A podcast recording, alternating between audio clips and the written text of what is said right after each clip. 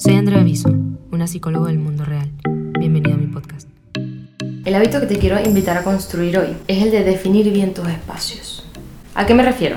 Bueno, y más en esta época, ¿no? Donde estamos trabajando muchos desde casa. Es como, bueno, el espacio en el que yo trabajo es un espacio para trabajar. En el que duermo es un espacio para dormir, ¿no? La cama es sagrada. Entonces, ¿por qué? ¿Por qué definir espacios? Porque yo le mando a mi cerebro señales dependiendo de lo que yo tengo asociado, ¿no? Es muy simple, así como eh, incluso podríamos decir, no, es que a mí, no sé, cuando yo veo, yo qué sé, cuando yo veo un mapa, yo me acuerdo de aquel momento cuando yo estaba viajando a no sé dónde, bueno, porque vamos asociando cosas, ¿no?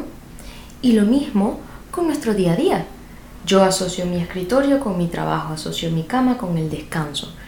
Pero ¿qué pasa? Que si yo me siento a trabajar en la cama, yo voy a empezar a asociar la cama también con... Y ojo, todo esto pasa a nivel involuntario, ¿no? Entonces no, no, no subestimes este poder que tenemos de asociar las cosas, porque no es que tú lo quieras hacer y lo hagas voluntariamente, es que así es como funcionamos.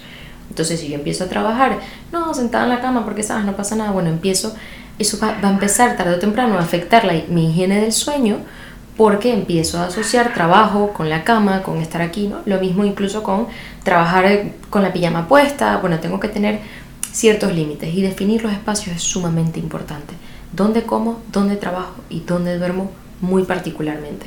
Incluso si me dices, en un, en un caso extremo, Andrea, es que vivo, no sé, en un estudio y lo único que tengo es la cama. Estupendo. Entonces define igualmente el espacio cuándo es que la cama va a funcionar para yo estar sentado y cuándo es que el escritorio va a funcionar para, no sé, el trabajo y cuándo va a funcionar para las llamadas con mi familia, cuándo va a funcionar para... Y aprende a, a remodelar también tú estos espacios, ¿no? Es decir, si voy a trabajar sentado en la cama es porque ese es el espacio que tengo, pero siempre va a estar tendida y yo no voy a tener la pijama puesta, ¿no? Eso es definir un espacio.